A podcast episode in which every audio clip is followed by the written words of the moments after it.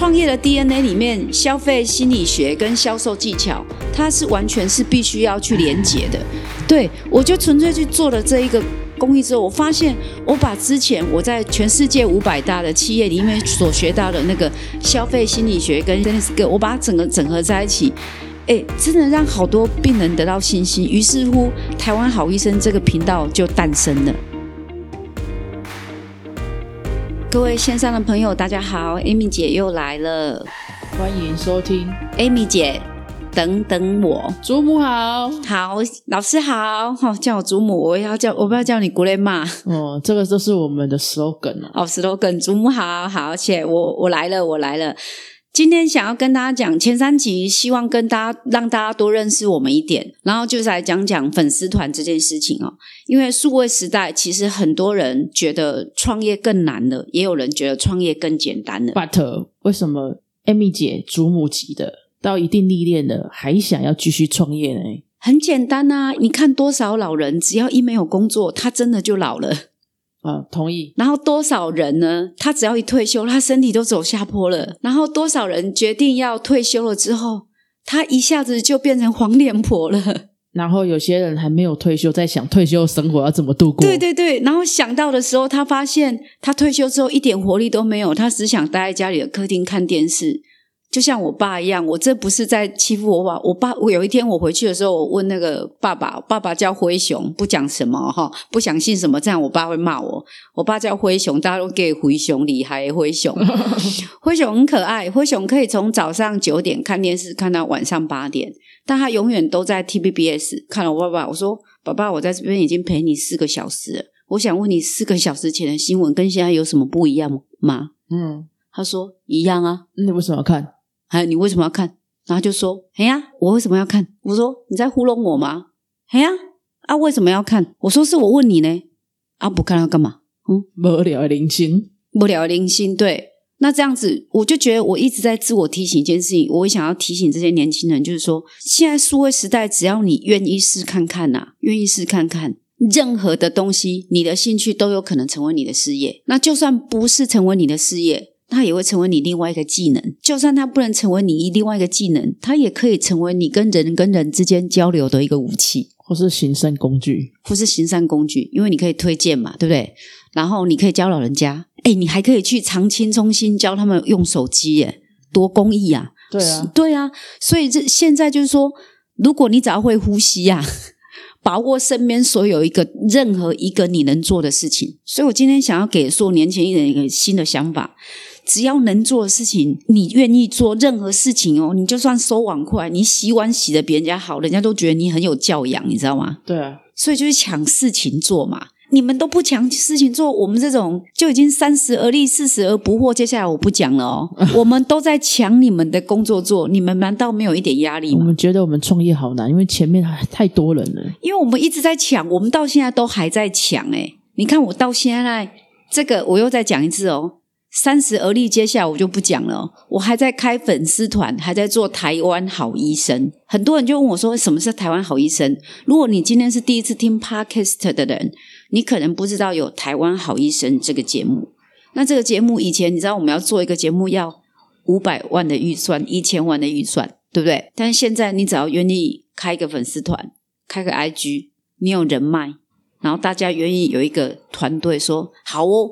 我们就来起义，起义什么呢？我们就来起公益，嗯，它就成了。那现在我就要想想讲一下 Amy 姐的故事。两年前是不是疫情最严重的时候？对，小云老师还记得吗？微服部一直不断的在那个新闻的跑马灯一直跑。如果你有牙痛，非必要的时候，麻烦请停止洗牙，保养牙齿。因为所有的医科里面，只有牙齿这件事情是需要脱口罩的。所有的人都可以戴口罩，只有牙科。因为是看牙齿。对，因为所以我认识那个医师，就是说啊，不公平啊！你们那边口罩一直抢，都就不给我们，我们最危险呢。只要一看到病人，就说吞口罩 啊啊，就是。虽然有点土，就是真的是这样。我们最危险，结果你们那个口罩是均分的，但我们没有要讲资源分配的问题。我们要讲是，当时就碰到一个这样的状况。那所有人碰到牙齿的问题，只有一个字，你知道吗？就是人。啊，是要忍多久？好痛哦！痛死我了！连香港人都来喽。嗯，哦，哈，唔识讲唔识讲啊，嗯就是真的哈歹讲啊，就拍讲哎，很痛很痛。所以那时候我突然就灵光乍现呢，诶，我有好几个朋友在做牙医，我就去问一下我们全台湾最大牙医的总裁，我们就不透露他，因为这有个子，故意讲的很神秘，其实大家都知道。我就去问他说：“诶，请问一下，现在啊，政府在劝大家要分流，也就是不要去看医生啊。那你们牙科医师，你们都怎么样去安排他们现在的工作？就休假啊。我说啊，薪水嘞，照给啊，这么爽，照给。你知道他这样一个月，他跟我说一个月要亏好几千万，为什么？因为很多间嘛，连锁的，就是在家然后分流上班。嗯，我说分流上班，他们都在家干嘛？啊，没干嘛。我看 YouTube，啊、对，所以还可以，还还有医生跟我说，你会是不是会煮凤梨苦瓜鸡？嗯，对嗯，你很面熟，因为原来他防疫期间呢被分流在家，不小心滑到我的凤梨苦瓜鸡，所以防疫期间我拍了一个凤梨苦瓜鸡的影片啊，居然有两万人浏览。嗯 吓到我了。对，然后回到我们的主题哈，然后那个时候我就自己发起公益心，说，诶，那休息的医生，我们要不要来做一个线上的直播，帮人家义务问诊？因为最危险就只有我跟那医生两个人嘛，最危险就我们两个。摄影。师，摄影师，我们尽量有排到超过一点五公尺，嗯。嘿，那我们有安全距离，那就只有我们两个，然后我们两个有一点距离，不是就是就可以线上问诊了吗？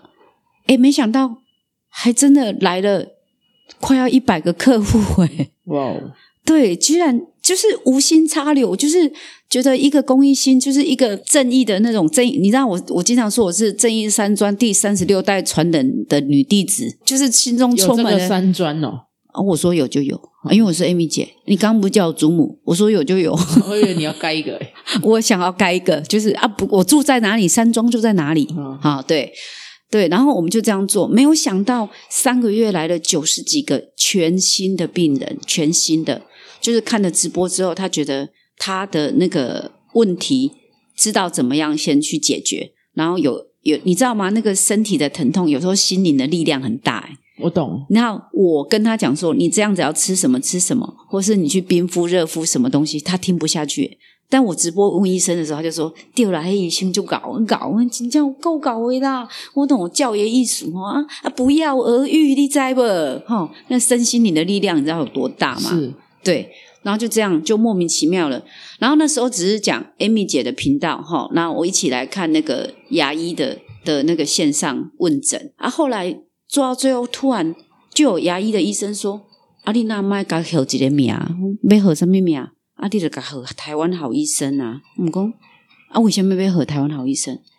诶，我才发现那一次，我才真的是不是口罩的事情让大家注意到我们的医疗而已。诶，我从那时候大家就开始对医疗纷纷感到了很大的兴趣嘛，嗯因为全世界对台湾的医疗很大的期待嘛。对，全世界的医疗，台湾是第一耶。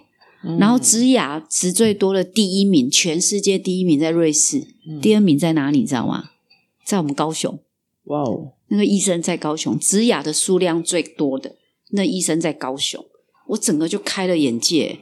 我们也太那个吧，太谦虚了吧，就是大胆的说出来啊！台湾就是医疗之光，然后现在我们台湾的医美已经打败韩国了，然后 CP 值最高，价格最低，就是我们医生数很多，嗯，然后技术又很好，非常。也愿意用最新的器材，应该说比较，因为器材要看医生的那个手感啊。据我认知嘛，没有错，没有错，尤其是牙科手感很重要，嗯牙科跟医美的手感都很重要。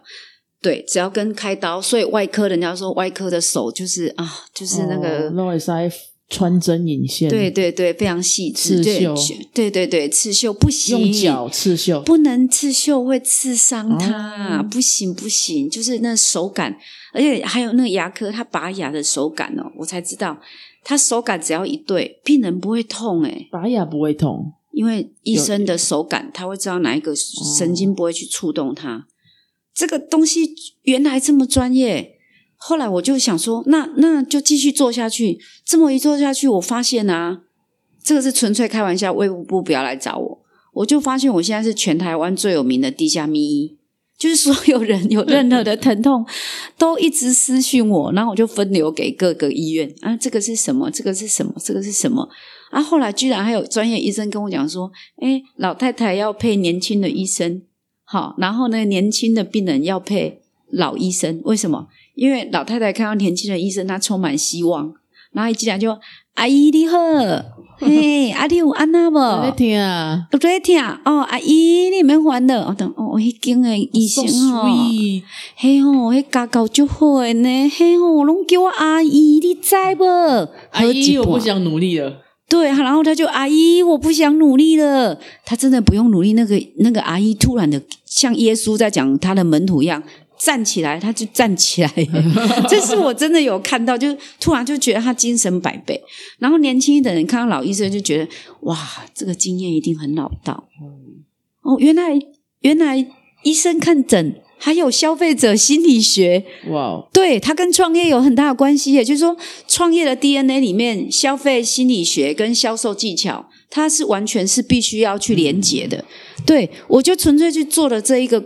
公益之后，我发现我把之前我在全世界五百大的企业里面所学到的那个消费心理学跟 business skill，我把它整个整合在一起，哎，真的让好多病人得到信心。于是乎，台湾好医生这个频道就诞生了。嗯，然后因为最近是年底，然后所有医生开刀开刀，都希望大家好好的过年嘛。我现在很累，很很不安。那 Amy 姐也不免俗套啊，就是哎，难得现在可以有时间来做别的有趣的事情，对，脑残一下，对不对？我昨天就上直播，直播干什么的？直播带货，看别人直播带货，然后就在韩国连线，然后我就用我的粉丝团忘记了，你知道他要转换身份，我就忘记转，忘记转的时候，我就直接粉丝团跳进去。然后跳进去，那个人说：“哇，Amy 姐来了，鼓山范冰冰，哈，原来我们凹自己最有名的名媛居然来到了我们直播的现场，我整个吓一跳。我们有很熟吗？你知道我住鼓山范冰冰，然后呢，然后我就静静的听，我就说你好，你好。”那个你们的东西很好，他马上因为你知道直播就是我们可以在下面写字，然后他可以直接回答我嘛。对对对。哦，那个直播的那个人他好会讲，他就说啊，这个哈，大家哈，麻烦在粉丝团上啊，搜寻一下 AMC 啊啊，我们我模仿他啊，我们这个哈，Amy 姐啊了不起啊，她可是我们鼓山范冰冰啊啊。这个哈，我突然觉得她好像吴宗宪上身，好会讲，我要把它全部模仿完哦。然后就说哈，是我们的古山范冰冰啊，高雄的名媛呐，整个啊，整个我们台湾的南部的所有的医生啊，让所有的人不再疼痛啊，不再暗处哭泣啊，这了不起啊！这是我们高雄的神秘的名媛呐，口条又好，长得又漂亮啊！麻烦请大家上网搜寻 Amy 姐、艾米姐哈，不要错过她的频道。我整个人愣傻，她比。我还会讲，哇塞！对我就见识到那个数位时代的力量，也就是说，有些事情会不会无心插柳，它也会柳成荫。嗯，因为种子只要种下去就会长大。对，所以我刚一开始不是说创业的 DNA 里面还有一件事情，DNA 有很多诶 d n a 有哪些？你要比别人积极，你要比别人有执行力，然后更重要的是，你很肯做因为我是幼教背景，对不对？你知道吗？我们为什么要一直当孩子的探索？因为我们要刺激他有好奇心嘛，有好奇心就有成功的因子。先点燃他的那个小小的幼苗。对啊，他只要有好奇心，他就有因子想要往前冲。对，像我儿子从小最喜欢在厕所烧东西，你知道，对这对一个妈妈来讲，需要多大的勇气啊？我忍住了，可以烧哦。可不可以到阳台烧？然后要烧的时候，请你告诉我好不好？他就说：“嗯，好。”要烧什么？烧烤卷吗？没有，烧成绩单。嗯，他就他就用小苏打粉呐，然后用那个在做实验啊。对，后来他跟我说，后来现在长大了，现在已经大一。他跟我说：“你那时候到底在烧什么？”他说：“他在制造蟑螂药。”他怎么样想要让自己在无毒的空间里面？所以他用化工的概念，他想要做蟑螂药，他都不肯讲。然后有一次家里有小苏打粉的时候，我就看他在那边用苏打粉那边调一锅不知道什么东西，然后就那边倒。我就说：“你这是什么？蟑螂药啊！”我说：“蟑螂要这样做，你在做实验吗？”没有，这个很有效，我试过了。你什么时候试的？养蟑螂来丢进去吃一吃。你什么时候试的？然后这个要怎么试？他说要要经过什么样的淬炼，然后要再烤一下，然后要再放小说，跟我讲了一个很繁复的过程。我说，可是我每天都在家呢，我怎么都没有看到人家烧？你上个月去欧洲十五天，那十五天我都在烧啊！我真的很庆幸我回来房子还是好的。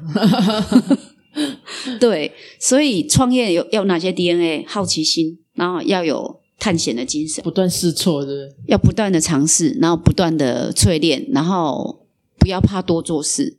真的，人生没有用不到的经验，只要这个东西你有试过，你知道吗？你的履历表就多一条，嗯，就是我会做蟑螂药，对，我会自制蟑螂药，你知道吗？你履历表变成什么呀？我是自营商，我可以申请专利。对我可以申请专业，因为我是自营商。啊，你赢哪里？我卖给我妈妈。你为什么卖给你妈妈？啊，她有买啊，啊，就是自营商啊。啊，有的人说啊，你们在骗人，我没有在骗人啊，这叫有创意。我卖给我妈妈，啊，她为什么要买你？啊，因为蟑螂真的有死掉啊。那我解决他的困扰。对啊，所以我觉得创业的因子跟生活的一切点滴其实是不可能离得开的啦。其实你现在只要眼睛避开做的所有的事情，你的生活习惯、你的家教、你的言谈举止，都会影响你的工作、你的求职、你的职位。不止只有学历哦，不止。我是觉得说，每一个人都需要创业。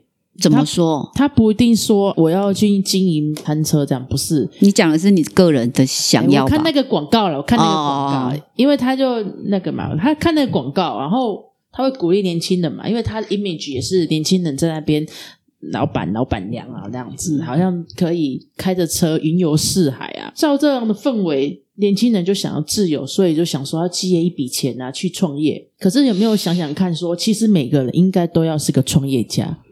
为什么？因为当你出了校门，开始要投你第一份履历的时候，你就是在卖自己的价值。就是简单讲，你自己就是一个商品啊！你有没有办法把你很成功的售出，而且用很高价卖出去？对对对，你你觉得这个 CP 值，你的精神跟时间，在这个公司你得到的薪水是不是合理的？这是一点。所以每个人一定要把自己当做创业家来经营。同意啊，同意啊。呃，我都常说创业家的成本，我不知道有没有人把这件事情跟大家分享过。我都说三分之一、三分之一、三分之一哲学，总共就是一嘛。一个老板要请一个员工的时候，他必须承担他自己三分之一的成本，对不对？然后他必须要给这个员工他获利的三分之一的薪水。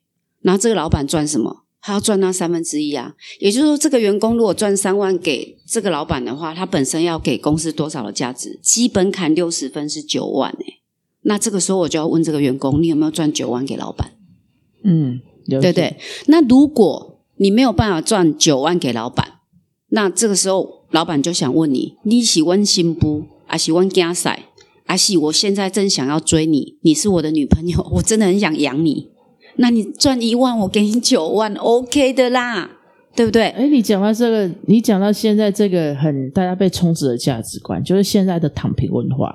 你刚刚站在一个雇者的去看一个受雇者说，那我这样养你，你是不是可以给我创造价值？可是现在的受雇者他会认为说，我就躺躺平啊，我也不会想说你给我加薪啊，我就时间到我就走人啊。我要过我的生活，我的生活跟工作，我要取得一个平衡啊。对啊，所以现在哈佛管理学里里面就有一个 quiet 嘛，就是我为什么要多付出时间嘛？沉默离子的意思就是说我就是时间到我就慢慢的飘走，那时间到我就来，然后时间到我就飘走。还是那句话，你的收入减掉支出等于获利嘛？我用一个最简单小学要学的概念叫收入减支出等于获利。你的收入不够他的支出，这个老板就没有办法获利。那没有办法获利，他就会亏损嘛。我想问一件事：你是老板的谁？还是你是他女儿？还是除非你是他的女朋友或是他男朋友？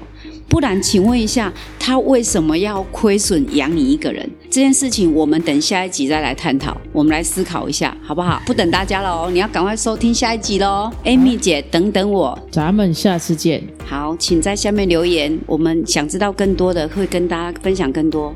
谢谢，拜拜